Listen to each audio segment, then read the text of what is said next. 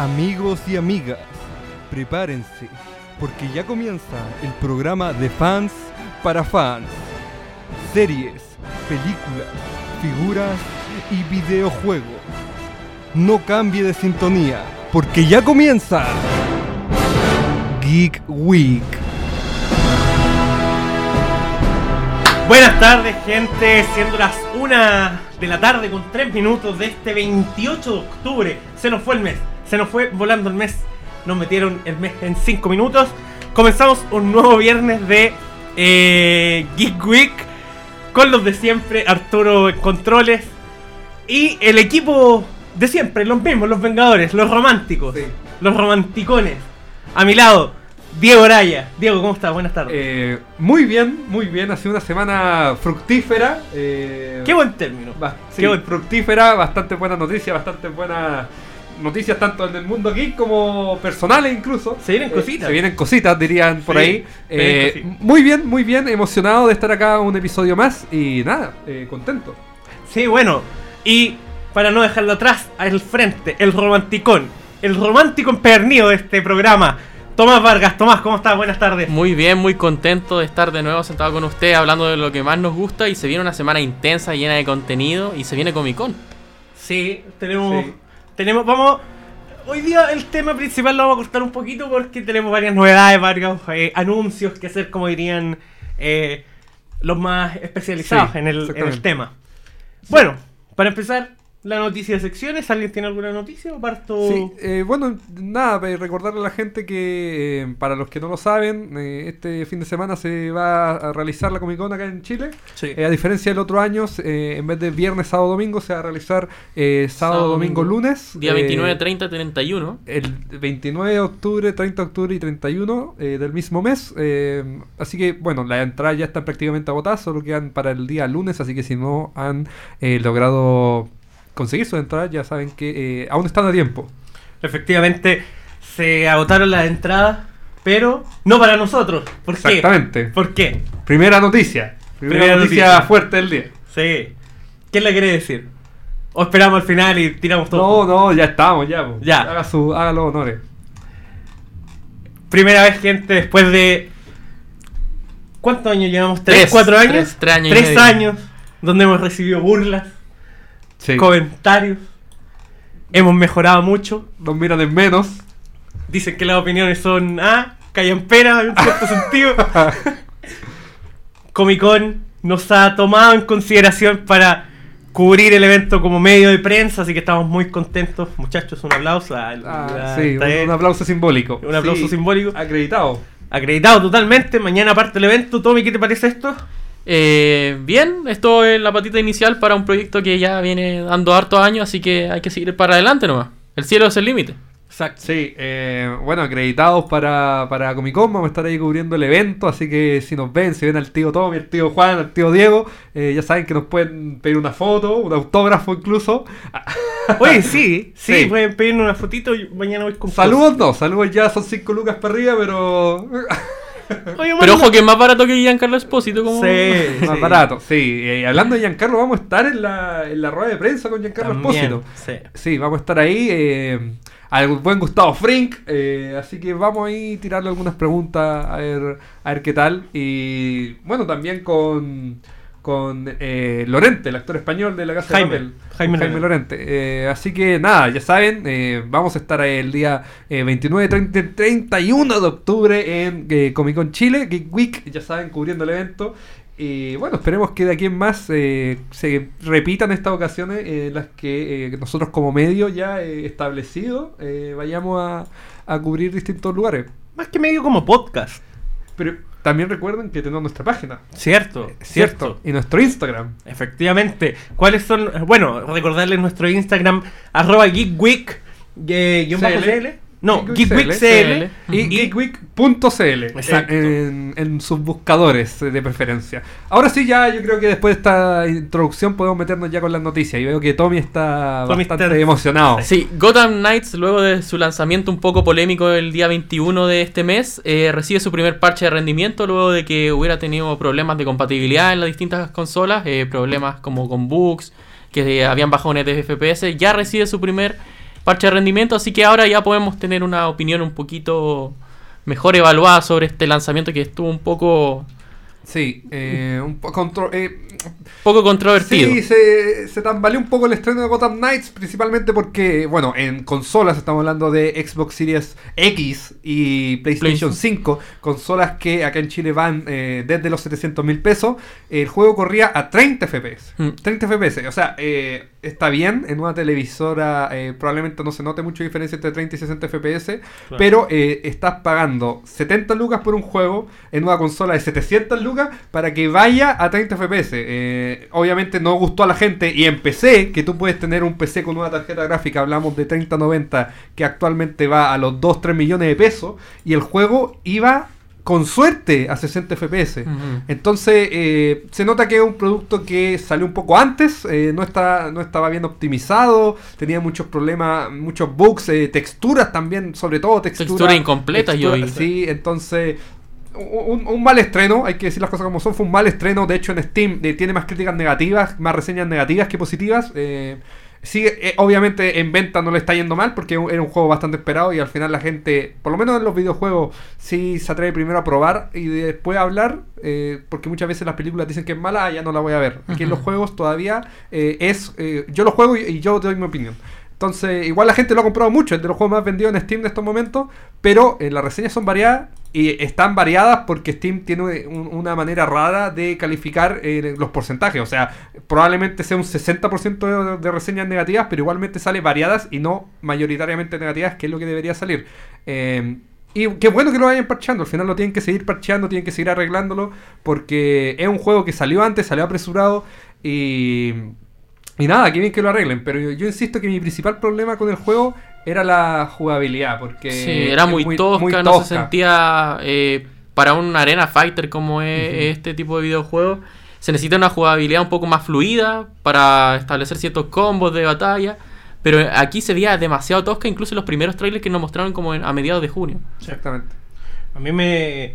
Mira, a mí el, yo vi los gameplays y la verdad es que el juego me daba, me daba la impresión como que se volvió a repetir el fenómeno de el Marvel Avengers. Sí, yo que salió antes, que eh, la jugabilidad, eh, en, en un momento escuché a un streamer que decía que la jugabilidad era como estar eh, jugando en su inicio el Cyberpunk, como que te fallaba mucho. Sí, aunque comparando ese mismo fenómeno, Cyberpunk se demoró como aproximadamente tres meses para tener un- una estabilización del videojuego. Así que Warner Bros. igual se puso las pilas rápidamente para parchar algunos problemas. Pero acá, acá lo que no entiendo el fenómeno es, eh, ¿el juego salió antes de lo previsto? No, salió ¿O una salió fecha, salió una fecha establecida, pero este juego lo habían estado eh, Lo de la- o sea, lo, lo fueron Pospo- lo fueron posponiendo, posponiendo. bastantes meses y Ya, este fue el salir- lanzamiento. Iba a salir como en marzo con The Sí. Batman. Iba a salir como en marzo. Y, y lo sacaron siete meses después. Y aún así está como incompleto. Es o que sea, a eso es lo que voy. Si te.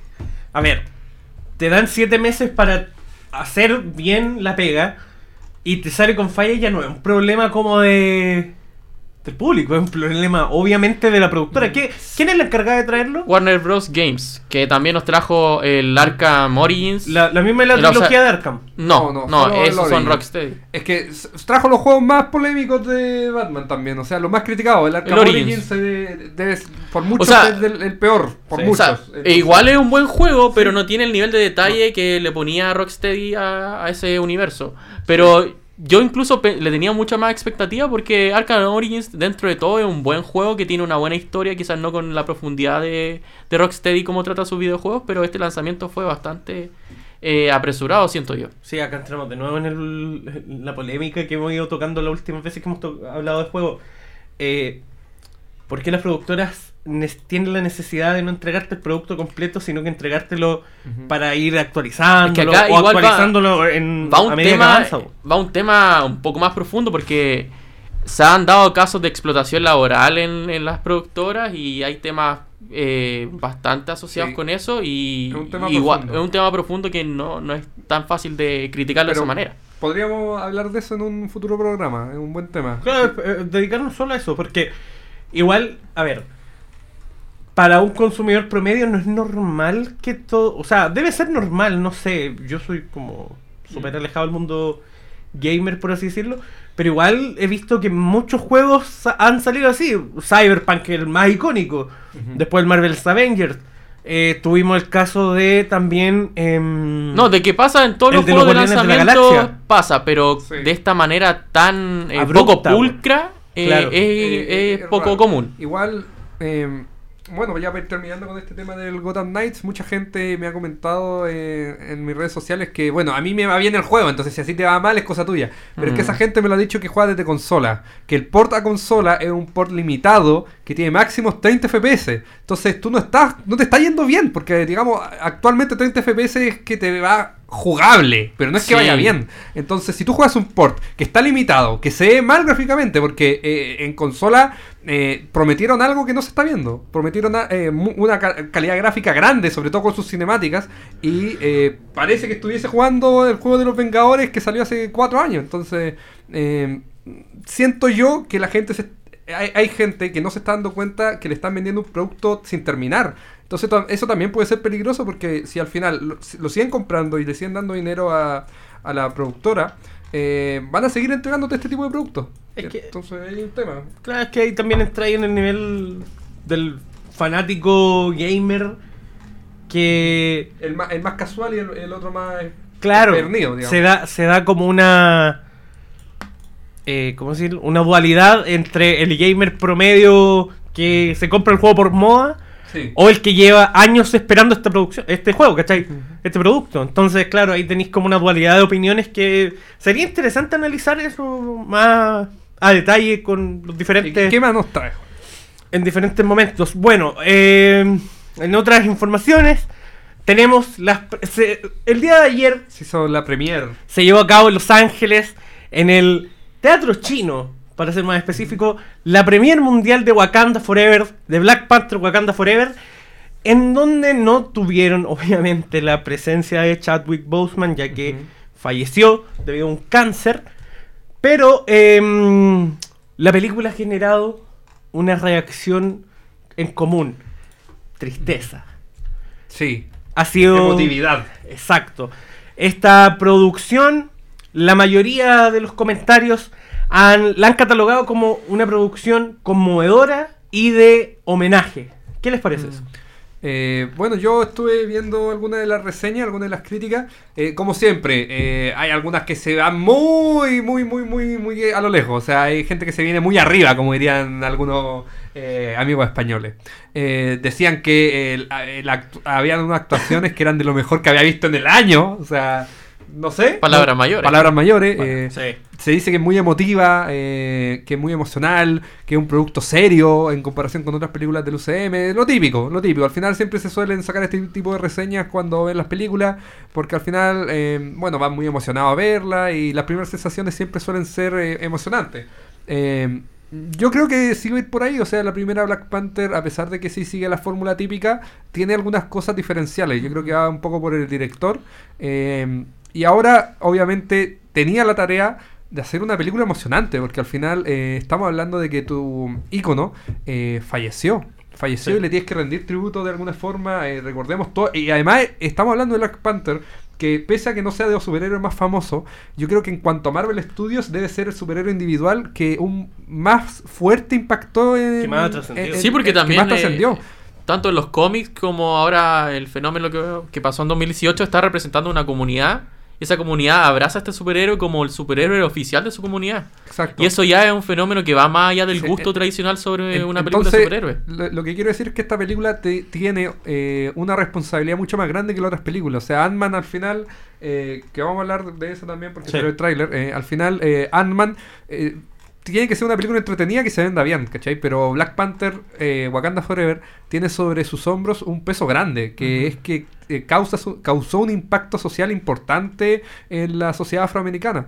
Entonces, actualmente lo que tienen que hacer es eh, llevar a cabo eh, de buenas maneras esta segunda película. Entonces, las primeras reseñas yo creo que... eh, bueno, obviamente son buenas, son muy buenas. Y esperemos que realmente la película sea muy buena, porque la primera a mí personalmente me gusta muchísimo.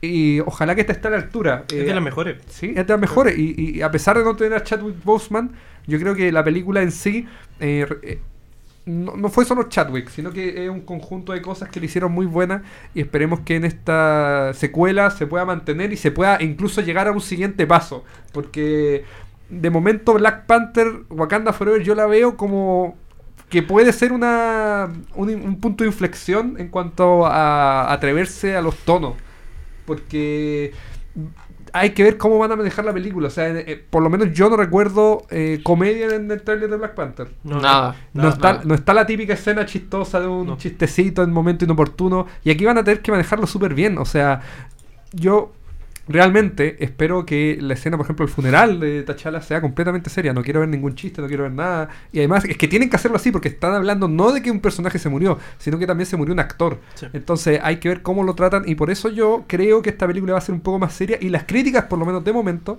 apuntan a que va a ser así. Sí, es que eh, eso mismo. Eh, hablando del humor, eh, el alivio cómico de la primera era Churi, la hermana de, de T'Challa. Pero ahora, eh, por lo que estuve leyendo, Churi ya no es este como alivio cómico, sino que es Riri Williams. Que tampoco sé cómo lo van a introducir, o si tampoco sé si el personaje va a ser como. Muy importante o va a aparecer mucho. No, no, no, no, no en tema de relevancia en el Marvel Cinematic Universe, sino que en si lo van a saber controlar, que no se exceda con el humor en momentos así, ¿cachai? Sí, además que Shuri ahora toma un rol súper importante dentro del mismo universo con lo que se ha visto en los trailers, así que Claro. esos momentos que vimos en la primera En la- película de humor eh, van a estar reducidos. en la nueva Black Panther, ¿cachai? Ahora, lo otro, la trascendencia de esta película. Eh, cuando salió la primera, todos los programas norteamericanos hicieron como alusión a esto, ¿cachai? Y ahora se espera mucho más. Más que nada porque todos... eh, la, gran comunidad afro- afrodescendiente en Estados Unidos y en el mundo entero se siente representada con un superhéroe así, ¿cachai? Entonces, hay que ver bien si se mantiene esta, esta trascendencia, si la logran eh, sumergir más en... Eh, pero, puta... sigue, Estaba haciendo un momento emotivo. Estaba haciendo... Que, Sí, Bueno, aunque no, esta película apunta a ser un momento más solemne en temas de, de respeto y de, de honrar la figura de Chadwick Boseman, así que en ese sentido va a seguir esa misma línea, yo siento. Sí, sí, totalmente. Perdón por el momento poco serio, es que... Bueno, para que vamos a entrar en detalle. Oye, Otro bombazo. otro bombazo, otra bomba. otro bombazo. Después de años, ¿Cuánto pasó? 2012 se grabó eh, Man of Steel, 2013 se lanzó. 2017 o 2016 Liga de la Justicia. pues, de ahí- 2017 de Liga de la de Justicia. O sea, fue... La, la- pasado 5 años. cinco cinco años. o seis años, Cinco sí. años en donde no tuvimos a Henry Cavill como Superman. Y ahora podemos decirlo, que ha vuelto en gloria y majestad. Esto lo ha confirmado el mismo actor a través de sus redes sociales, más específicamente en Instagram, que subió un video, en donde él dice que está ansioso de esta nueva etapa del superhéroe. También en otras informaciones nos han dicho que este Superman va a ser un poco más alegre, no tan como el estilo Como Zack Snyder. no Sí. tan Zack Snyder, sino que va a ser un poco más alegre.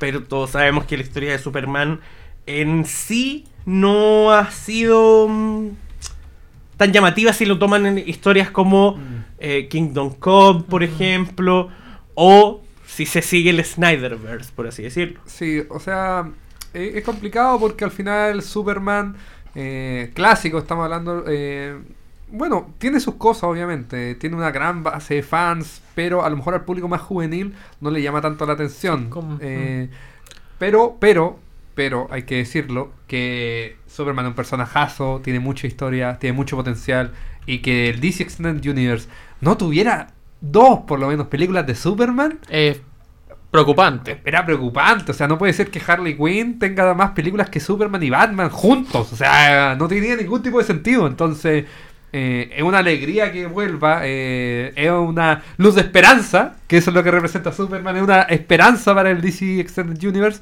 eh, y bueno, eh, ahora eh, con la noticia de James Gunn, que supongo que también vamos a comentar, Sí. eh, si quieren hablamos de eso ahora mismo, porque... Sí, conectémoslo al tiro. eh, bueno, después de toda una polémica por los tweets. eh, tweets James Gunn. complicados. Sí. Sí, Tweets con pasado complicados. oscuro. Pasado oscuro.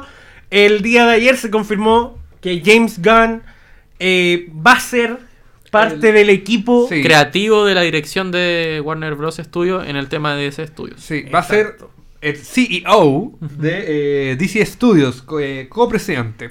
Sí.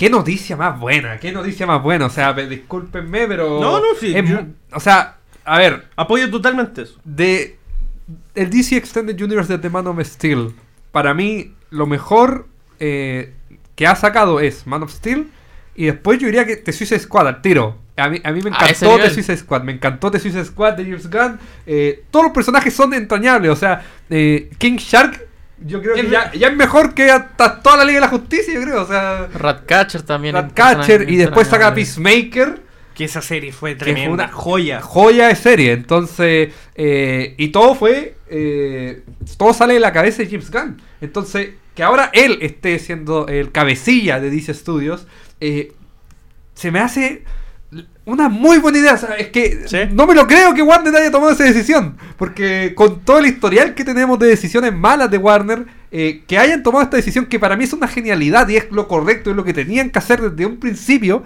eh, me hace muy feliz. Y ahora tengo esperanza de que por fin DC haga Ah, las cosas bien. Sí, totalmente. Es que James Gunn, si tú le das libertad creativa, es como Messi encarándose, weón, chao.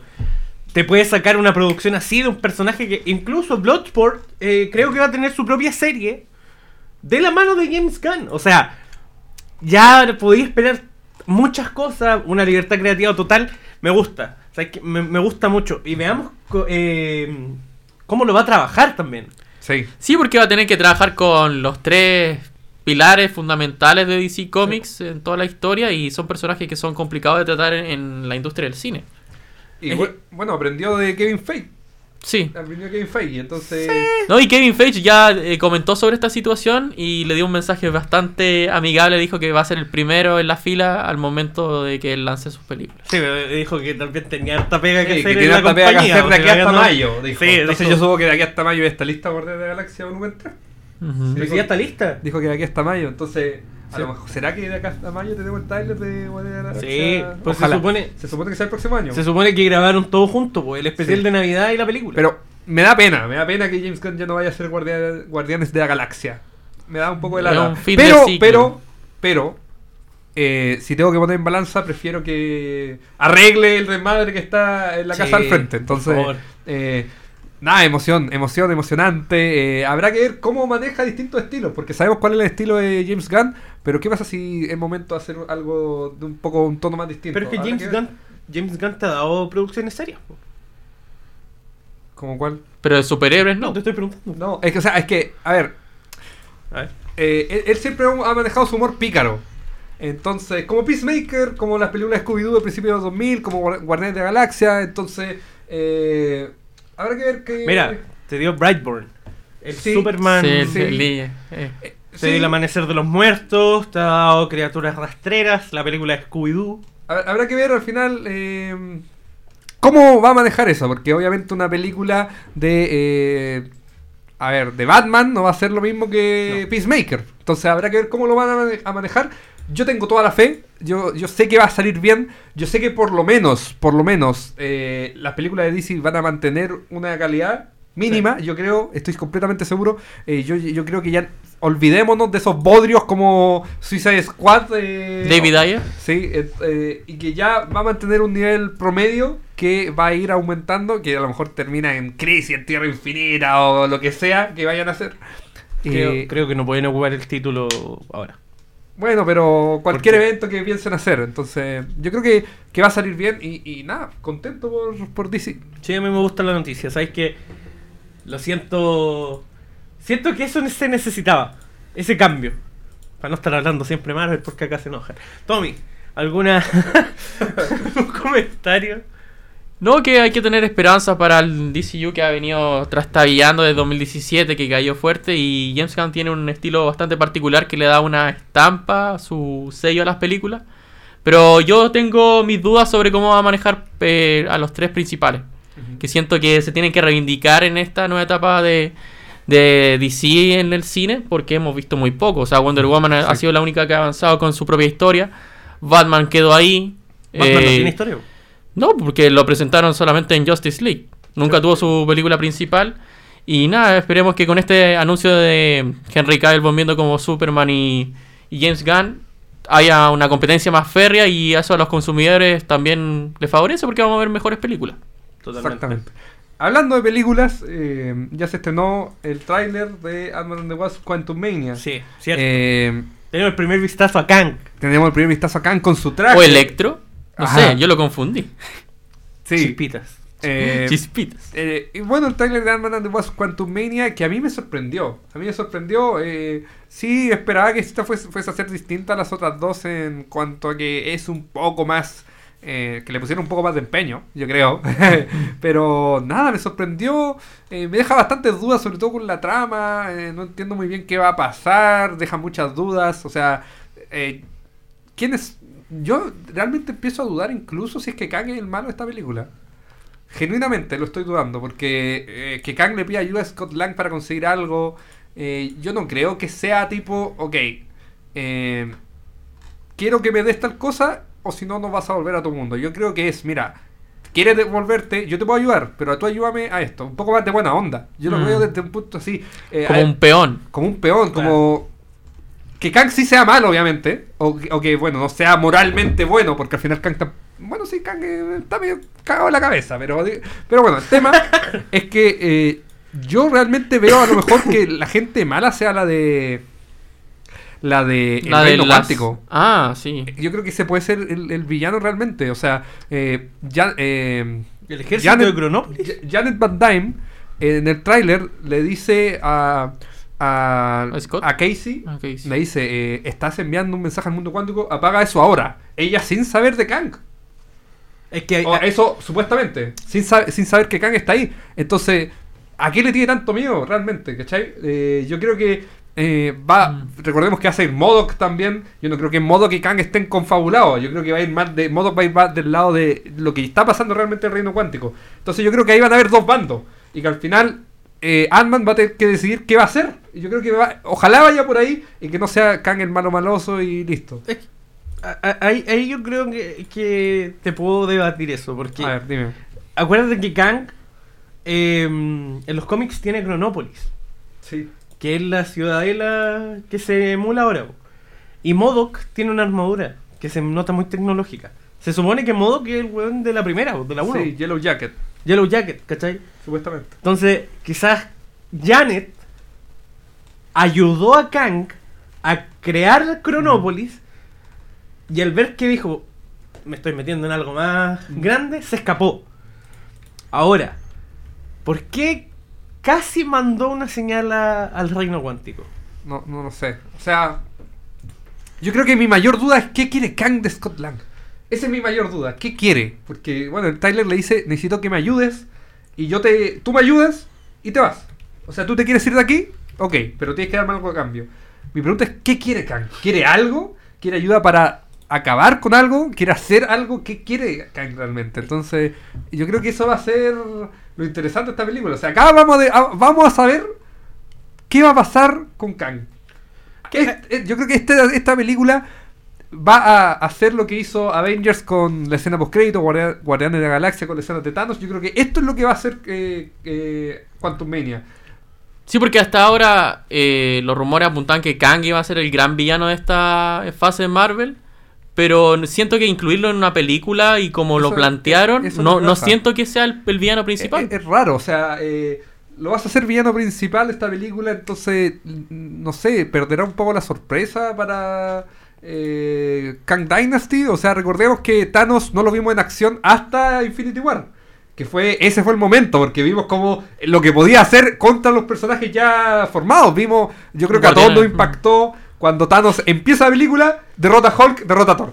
Instantáneamente. Entonces, como que ya te da un impacto. Pero, ¿qué pasa si hubiéramos visto a Thanos pelear contra Rocket y Groot una Claro. película antes, ¿cachai? Yo creo, sinceramente, que Kang va a ser, obviamente, un personaje malo, un antagonista. Pero a lo mejor no es el gran villano a vencer, porque obviamente no lo van a vencer. A menos que sea una variante y que el otro Kang más malo, imagínate, otro Kang derrota a Kang. No sé, podría pasar. Pero yo sinceramente creo que o que Kang no va a demostrar todo lo que puede hacer aquí, o que a lo mejor no es el gran villano. Porque yo creo que ese, esa gran pelea contra Kang va a ser en Kang, en Kang Dynasty. Ahí vamos a ver realmente lo que Kang puede hacer. ¿y ¿qué pasa si. ¿Cómo se llama? Eh, volvamos a Loki. A Loki. Sí. Kang dice, o sea, eh, no, no se llama Kang, no, le- no es Kang. Es, No, te, te, te One Who Remains. Ya, el, He Who Remains. El que, El que se mantiene. Sí. el que permanece. Le dice a Loki y a Sylvie: Otras variantes peores que yo van a aparecer si yo no estoy acá. Sí. Entonces, yo te puedo asegurar que ese Kang que vamos a ver No en, mismo que- en Ant-Man no va a ser el que vamos a, van a enfrentar en Avengers. Va a ser uno peor. Este Kang algo necesita. Porque Kang, incluso este tráiler no es el mismo que mostraron en D23. No. Porque el Kang que mostraron en D23 dice, yo ya he matado Vengadores y yo ya te maté a ti. Sí. Entonces, ¿qué pasa? Este Kang es como. Ya. Tómalo como Ultron. Derrotaste a Ultron, pero a la gente le sigue quedando la wea de. Ultron sigue vivo, ¿cachai? Mm. Entonces, con Kang va a pasar exactamente lo mismo. Kang va a decir: Bacán, yo necesito tu ayuda, lo derrotan. Pero algo va a pasar que va a volver Kang. Si Kang es un ser eh, Eh, atemporal, creo. Sí, no, no puede. Al final tú matas a Kang, pero Kang ya está. Kang no muere. En otro lado, es el tema, sí. Kang nunca muere. Sí. Yo. eh, me gusta también esa opción, que sea otro Kang, pero. eh, sí, yo creo que puede ser. El tema es ver qué quiere. Es que esa es la gran incógnita. ¿Qué quiere? ¿Por qué le está pidiendo yo a Scott Lang? ¿Qué quiere? ¿Qué quiere? Se dice, hay una teoría que dice que Kang va, igual que Thanos, quiere buscar eh, artefactos. En vez de gemas, quiere buscar artefactos que le ayuden a eh, consagrar un poder máximo, así como los anillos de Shang-Chi, el brazalete de Kamala Khan, eh, tal cosita de no sé qué, así. Entonces, va re- entonces, entonces para la pelea final va a tener los anillos de Shang-Chi, el brazalete de Kamala Khan, no sé qué, no sé cuánto, y ahí va a ser tan poderoso que van a tener que ir todos los héroes a ver que- cómo lo pueden derrotar. Entonces, esa es una teoría que está bien y habrá que ver qué quiere ahora mismo en eh, eh, Quantum Media. ¿Tú sabes que eso, eh, esos artefactos probablemente estén creados ahí en Cronópolis? Porque hicieron, hicieron un- una recapitulación de los momentos donde se activan los, todos. po. La escena post crédito de Chang-Chi cuando muestran que los anillos le llegan una señal. Ujú. Lo de Kamala, que hace que cambie de cuerpo con Carol Danvers. Se supone que todo se activa por el mensaje que manda Cassie. Oh, muy buena. Mm, buena. ¿Cachai o no? Entonces, cuando, cuando eh, Carol Danvers dice, bueno, esto yo nunca lo he visto, y se activa, pasa en paralelo a cuando Carol Danvers Ya. corta la llamada, Sí. Cambia ahí- con Kamala, y, bueno, no, sigue una... Oye, sí, me, me gusta, me gusta. Bueno, y ahora vamos con una pausa musical. Vamos con Concepción de los Prisioneros.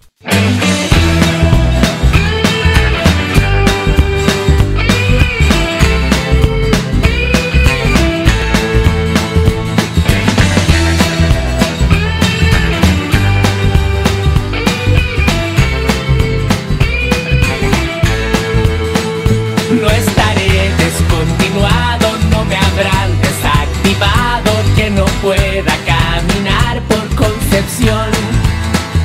Júntame en la costanera donde el jockey enseña and blues y la mamá del Álvaro del té. Concepción, octava región, mi solución empieza en Concepción. Santos Dumont, trágico el aviador, mi religión me lleva a Concepción.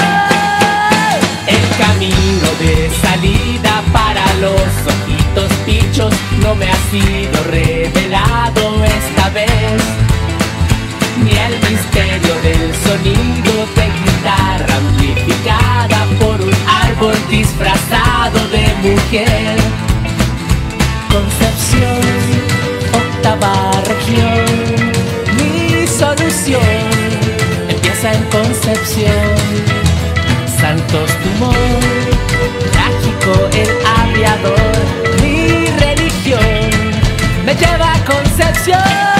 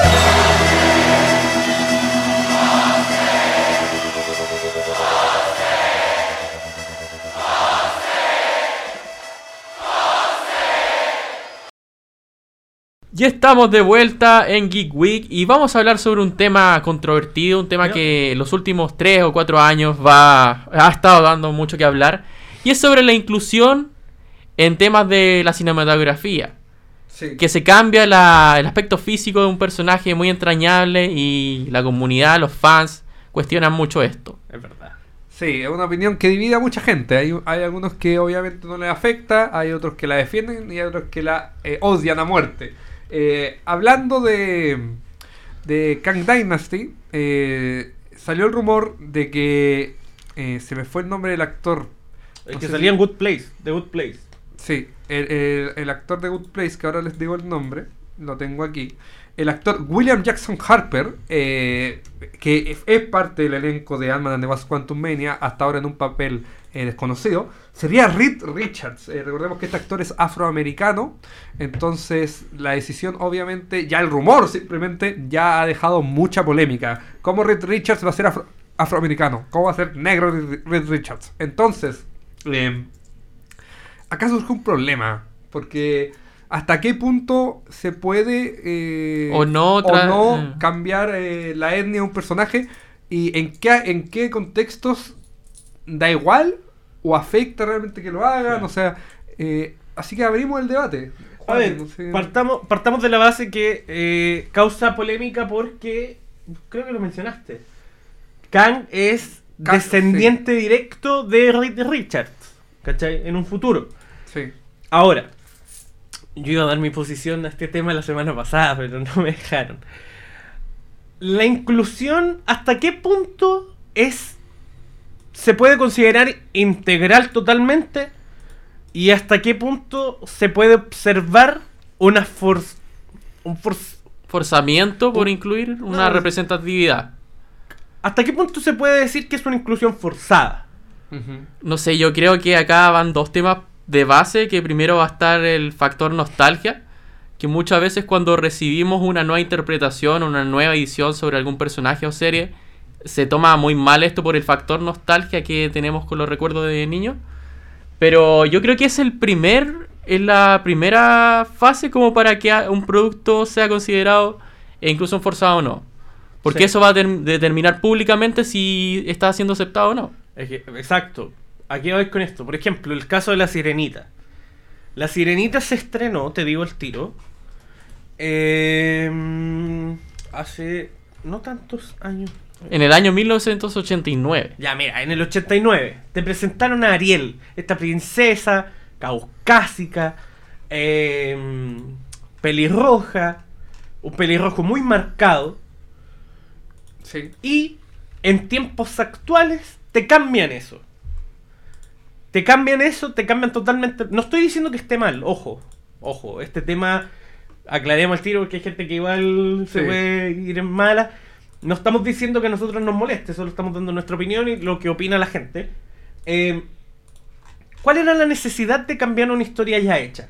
Yo te planteé en clase, porque estamos en la universidad, em, el tema de qué hubiera pasado si Black Panther habría sido blanco. No, Lo cambian a un personaje blanco. Es que ese es un tema que ya trasciende el debate que se está teniendo de la sirenita. Porque uno, ponte en el contexto que fue creado Black Panther. Sí. Los temas raciales muy eh, vi- vivos en Estados Unidos y fue el primer superhéroe negro creado. La comunidad afroamericana se representa con este personaje y es un ícono de esa comunidad. Eh, la sirenita no es un comu- de una comunidad, es solamente un personaje muy querido por una generación una comunidad trasciende más de una generación. Entonces yo creo que eh, el caso de Black Panther sería ya una inclusión y sería algo totalmente negativo de, de mi forma de ver. Ya, pero a ti se te olvida el contexto histórico que fue creado la sirenita, una persona que se casa con un príncipe. Pero es que no, eh, no podemos... Es que es un contexto histórico ficticio. Sí, pero. eh, pero no un contexto histórico real porque ficticio. piensa que... Pero... Pero el personaje se asocia con un contexto histórico en una comunidad que estaba siendo reprimida por un Estado. Ya, pues, acá es lo mismo. Pero no, porque el otro es contexto ficticio. histórico de la sirenita Pero te él- plantear que Ariel, en, la- en el live action, se queda con el príncipe. Pero la sirenita no va a estar eh, en un contexto histórico actual es 2022. No, es que sino yo, no, que yo no hablo de- del tema narrativo ni eso, solamente quiero que... estoy planteando que el- cuando nace Black Panther ¿Mm? es un momento histórico en que una comunidad que estaba siendo oprimida históricamente se representa por primera vez en la historia del cómic Sí. Con un personaje que es similar a ellos. Sí. En el caso de la sirenita, la sirenita, un producto típico de Disney, una de las tantas eh, princesas que existen, es un personaje hecho para vender, para que las niñitas o la, cualquier persona o comunidad se sienta identificada con ella como un producto. Black Panther trasciende eso a ser un icono cultural, una representación de la cultura negra en los Estados Unidos. Sí, yo creo que el tema es que eh, hay que diferenciar, porque como dice Tommy, eh, Black Panther surge eh, en un momento en el que hacían falta estos personajes eh, más... eh, Más cercanos más para las cercanos a comunidades, comunidades. min- minoritarias. Eh, eh, en cambio, el hecho de cambiar eh, la etnia de un personaje como la sirenita es netamente marketing, es netamente comercial. Porque no, no hacía falta, no hacía falta. Eh, eh, o o mi, mi- mi postura a esto eh, es que a mí no me molesta que cambien una etnia de un personaje si no es importante, pero sí preferiría que en vez de cambiar personajes actuales, eh, se creen nuevos personajes. Mm. Se creen nuevos personajes para representar a, a- esta, a esta cultura, a estos sectores. Entonces, no sé, a mí, eh, al final yo hablo desde mi postura, yo creo que, eh, no sé, me haría lata que me cambien un personaje como para incluirme, así como, mira, aquí está ahí. En cambio, creen un personaje bacán que sea como, oh, este sí, este es un personaje que fue hecho a, conciencia para representar esto, ¿cachai? Al final la sirenita es una sirena, eh, una sirena, un personaje ficticio, puede ser de cualquier color, de, eh, de cualquier raza, de cualquier etnia, eh, pero eh, a la gente que le molesta es porque estas decisiones, o por lo menos un- un- una parte, que estas decisiones son netamente comerciales. Al final eh, eh, ex- crea la polémica, la polémica eh, Vende. vende, la Partamos polémica vende. Entonces la gente la va a ir a ver eh, por el morbo incluso. Entonces, eh, ahora, ¿qué pasa si cambian eh, personajes que sí importa la etnia? Por ejemplo, no Black Panther, porque Black Panther eh, es todo un fenómeno, pero, Pero un Reed Richards, por un ejemplo. Richards. Ahí o- sí o- o- que- ahí sí que sería un poco raro. O sea, ¿por qué? ¿Cuál es la necesidad? Al final, hace poco en los cómics presentaron una familia fantástica afroamericana, en una de las variantes del multiverso. Y obvio es lógico, obviamente estamos hablando de un multiverso, todo es posible, estamos hablando de ficción, todo es posible. Pero ¿cuál es la necesidad? O sea, tienen mucho más personajes afroamericanos. Luke Cage, que no le han, de- no le han dado ni bola en, en- en Marvel. O sea, eh, Blade, que Miles recién... Morales. Miles Morales, o sea, imagínate Peter Parker hubiese sido afroamericano, ¿cachai? O sea, no lo hacen porque es tirarse a una piscina sin agua. Obviamente le va a caer mucho hate por, hablar, por hacer ese tipo de cosas eh, con un personaje tan querido. Entonces yo creo que, para empezar, eh, si le importase, harían cosas con, con mayor conciencia y no simplemente decisiones mínimas como, bueno, Ariel, pongamos una actriz afroamericana o en Buzz Lightyear eh, coloquemos una pareja homosexual, ¿cachai? Eh, no, pues ¿por qué tiene que ser eh, una decisión tan simple? ¿Por qué no crear un nuevo personaje, crear una nueva historia, que- que- crear un nuevo ícono cultural, ¿cachai? Una- Y también va, yo creo que desde el tema del planteamiento narrativo, porque muchas veces estas inclusiones son puestas y como que lo único interés que tiene el personaje es su orientación sexual. Y hay personajes que tienen esta inclusión de manera más orgánica, por ejemplo, Adebayo en Peacemaker. Claro. Exactamente. Por, por ejemplo, em, Adebayo, gran Adebayo, personaje. Adeba- Adebayo, un saludo para Adebayo. Em, Conocemos a Adebayo. Sí, conocemos a Adebayo. Un Eh, saludo ahí para Adebayo. No, ya, volviendo al tema. Por ejemplo, una inclusión netamente orgánica es lo que ocurrió efectivamente en el live action de Black Panther, donde no hubo solo un, un solo cargo ocupado por una persona caucásica. Director afroamericano, eh, director de piso afroamericano, sonidista afroamericano, El maquilladores. álbum del soundtrack también. El álbum del Grande soundtrack. artista del R&B, el rap. Ahora está haciendo lo mismo, ¿cachai? Rihanna viene a hacer el. el, el ¿Soundtrack? El soundtrack. El mismo director. Sí. Eso es una inclusión orgánica. Eh, pero lo que sí. A mí no me gusta que se vea como al, al- al- al afroamericano promedio como netamente un impulsor de marketing. Es que ese, ese es el problema, sobre todo con Disney. Eh, lo que pasa es que Disney no ve a las personas por personas, ve a las personas por dinero, bolsas de dinero, billeteras, sectores para Son sacar más plata, ¿cachai? Entonces Disney a lo largo de toda su historia siempre se ha adaptado a lo que necesita para ganar más plata, po. Sí, Por po. algo, eh, perdónenme, pero se dice que Disney era nazi, po, porque Disney hacía publicidad también para los nazis cuando para sacar más plata, o sea, para llegar a ese público, ya si tengo que hacerlo, lo tengo que hacer, ¿cachai? O sea, Disney es lo más arrastrado que puede haber. Disney, si, si, le si pudiera quitarle plata a un huérfano, se lo quitaría, o sea, es una cosa horrible. Entonces, eh, ese es el problema. Entonces, acá se divide, existe, existe otro debate interno también, que es... eh, Disney hace las cosas porque le importa o por la plata. Obviamente es por la plata. Es que es ¿cachai? por Pero la hay gente, hay gente que defiende también estas decisiones porque, oye, ok, es por la plata, pero están haciendo una inclusión. Ok, pero acá, ¿tú te conformas con todo? O sea, solo con que pongan una pareja homosexual, por ejemplo, ¿tú ya estás feliz o realmente quieres que se represente de forma correcta esa comunidad? Ese es el tema. O de manera más orgánica, de- porque de siempre hemos orgánica. visto caricaturas. Sí, po. y ese es el, el tema. Pero que también, Estereotipos. también, Eso. también entramos en otro, en otro tema. ¿Qué tan eh, monótono tiene que ser? Porque, por ejemplo, Lightyear, una película de Buzz Lightyear, centrada en el astronauta que te mostraron 20 años después en la película Toy Story. Por un segundo que salió una pareja lésbica dándose un beso, la película se fue al carajo, ¿cachai? Entonces, ¿qué tan, qué, qué tan representativo tiene que ser? O a la gente no le gusta, literalmente, que haya un cambio en las producciones o vivimos en un mundo, weón, literalmente heteronormado. Oh, el término que usé, amigo. No sé, Sí. pero... bueno, Eh, No, pero en temas de animación han habido cortos como In a Heartbeat del año 2017 que ganó muchos premios y, y también dio que hablar porque era una pareja de dos niños que eran de la comunidad LGBT. ¿Fue por eso? Pero en este caso de Lightyear fue algo que salió de la nada. Fue una- Sí. Es que... Eso es lo que voy. Y te la ponen en primera pantalla de la nada. Por eso. Fuera de contexto, como out of context. Para la gente es una estupidez. Y quizás para Disney fue un toque de inclusión, ¿cachai? Yo, yo, para terminar mi opinión, lo único que diré es que muchos celebraron a Disney por poner esta pareja eh, lésbica en, en la gran pantalla, pero les recuerdo que Disney canceló Old House, una de sus mejores series animadas del último año, porque la directora, a pesar de que Disney Sí, le- me se lo prohibió. Ella decidió poner un beso entre dos personajes y cancelaron su serie. Entonces, para que sepan qué es Disney, para que se den cuenta El doble estándar a quién están defendiendo. Porque es lo más doble estándar Que y lo más arrastrado que existe. Si puede sacar un peso más, lo va a hacer. Entonces, quedamos en base. No, te vi Arturo. Te vi, pero estoy en contra de Disney en este caso. En bases generales, Disney.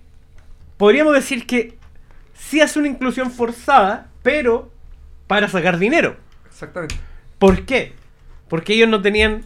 eh, Representatividad LGBT. Exacto, no tenían una representatividad marcada. ¿Cachai? Pero ahora tú sabes que la mamá de Buzz Lightyear era lesbiana. Que. eh, tristeza de. mm. Intensamente. También. Y ahora con la sirenita. Que la sirenita, si bien no, no, no sabemos. eh, ¿Qué va no sabemos qué puede pasar. Sabemos que Disney va a abusar del tema. Del tema racial, obviamente. Y cuando Ariel. eh, vea el tema del príncipe. ¿Cómo lo, cómo lo va a Sí, ¿qué hacer? va a pasar? Porque.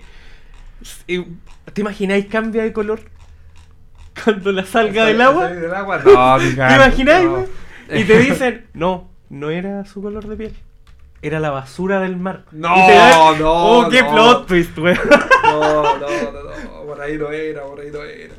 Por ahí no era. Eh, bueno, Era por abajo, amigo. pero eso al final es un tema polémico y los invitamos a todos a Sí. que dejen su opinión en nuestro Instagram GeekWeekCL. Vamos a estar ahí esperando sus comentarios. Pueden enviarnos un DM puteándonos si quieren, no sé, tratándonos como quieran. Diciendo si les gustaron las recomendaciones. Sí, Tengo una recomendación muy buena, amigo. Muy buena. Eh, ¿Qué parte con? ¿Parto yo? Parta usted nomás, amigo. El romántico del amor. Va. sí. Bueno, quería recomendarles Real Racing 3, que es de los mejores simuladores de autos para, para celular, que en esta temporada está incluyendo a los autos de Fórmula 1 de, de la última temporada 2022, los autos de NASCAR, y también te permite hacer eh, los tramos de las 24 horas de Le Mans, así que para los fanáticos de las tuercas, ahí tienen una buena opción para jugar de manera casual a un videojuego de autos. Bien. Diego. Eh, Pero, espérate, ¿está para consola? No, para celular, Bien. iOS y Android. Eh, bueno, mi recomendación eh, sería eh, un video de Dross que se llama, eh, creo que era Top 7 eh, inclusiones forzadas que ha hecho Disney. Eh, nada, eh, lo subió hace poco, eh, de hecho a raíz de la polémica de Buzz Lightyear porque él eh, criticó fuertemente eh, Eso lo la escena. sí. Y bueno, él también obviamente fue criticado, semifunado y todas las cosas. Entonces hizo este video para ra- restregarle en la cara a todas aquellas personas que lo critica- criticaron. eh, mira qué compañía está defendiendo. Entonces ahí te van a mostrar lo que ha hecho Disney con tal de sacar el máximo dinero y vas van a ver que ha sido a lo largo de esta historia de las empresas más racistas, xenófobas, clasistas que pueden haber. Entonces, en ese aspecto, eh, yo se lo recomiendo porque realmente se van a, se van a dar un, un ah, van a abrir el ojo. Van a abrir el ojo. Bien. No, amigo, yo hoy día vengo a recomendar una producción cinematográfica. Algo que yo vi, A ver. Saqué un cigarro y dije, esto es cine. Creed. Creed, la franquicia Creed. ¿De Michael B. Jordan? La de Michael B. Jordan. En específico, Creed 2. Donde el pasado se enfrenta al futuro. ¿Qué- ¿Cómo te la estoy vendiendo, güey? Sí. ¿Cómo te la estoy vendiendo? Cuidado. El hijo de Apolo Creed se enfrenta al hijo de Iván Drago. En una pelea épica, con una escena al final donde dice ¿Cuál es tu apellido? Creed. Y sale el soundtrack de Rocky sacando. Bueno, le spoileaste el mejor momento la, la la película salió hace como 20 años atrás, así que. Véanla, porque es buenísima. Aparte que salió el tráiler de la. Creed 3, así que. Hoy sale Kang, weón. Está mamado Sí. Kang. Está- Kang, le va, Jonathan Mayers. Kang va a desarrollar a todos los Vengadores. Sí. Así, Así que, que eso. Así, Así que esto que- sería Geek Week por esta semana. Muchas gracias y los esperamos en Comic Con 2022. Efectivamente. Ya es hora de irnos. Que tengan una muy buena tarde. Y recuerden que esto es